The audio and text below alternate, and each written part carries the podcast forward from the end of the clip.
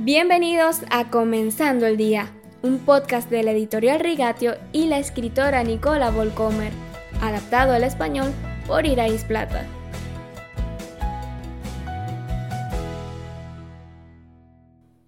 Buenos días, queridos oyentes. La religión es el opio del pueblo, afirmó Karl Marx, mientras fomentaba una ideología que ha acabado con la vida de millones de personas.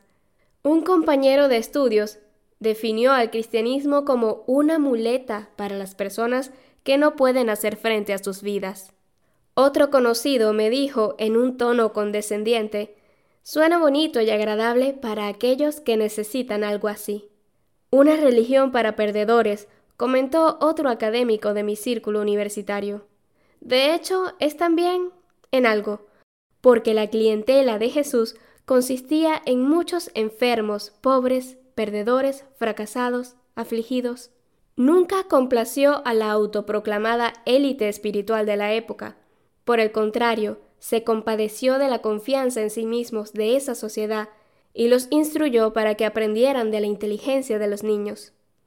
Recordemos que también Pablo señaló, Hermanos, consideren su propio llamamiento, no muchos de ustedes son sabios según criterios meramente humanos, ni son muchos los poderosos, ni muchos los de noble cuna. Pero Dios escogió lo insensato del mundo para avergonzar a los sabios, y escogió lo débil del mundo para avergonzar a los poderosos. También escogió Dios a lo más bajo y despreciado. Primera de Corintios capítulo 1 versículos del 26 al 28. ¿Significa eso que solo los heridos, los incultos, los enfermos y los desempleados son aptos para el reino de Dios? Bajo ninguna circunstancia. Sin embargo, sí significa que tales personas tienen la ventaja de reconocer su necesidad más rápidamente. Están más inclinados a lanzarse a la ayuda de Dios que aquellos que viven con las cuentas bancarias llenas. La falacia de una élite exitosa y burlona, hoy como entonces, es la falacia de que son inmunes al sufrimiento, una arrogancia flagrante y peligrosa. El hecho es que todos somos perdedores, todos estamos heridos y enfermos, y al menos en las cuestiones importantes de la vida, somos ignorantes. Hay una fecha que ninguno de nosotros puede evitar, nuestro propio funeral.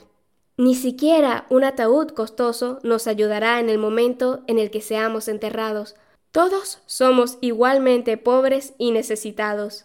Con este conocimiento, Jesús a menudo sacudía a los ricos y poderosos.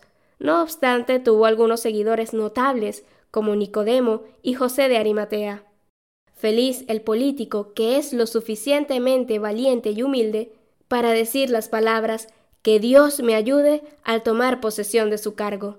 Eso no es usar una muleta, eso es tener sensatez.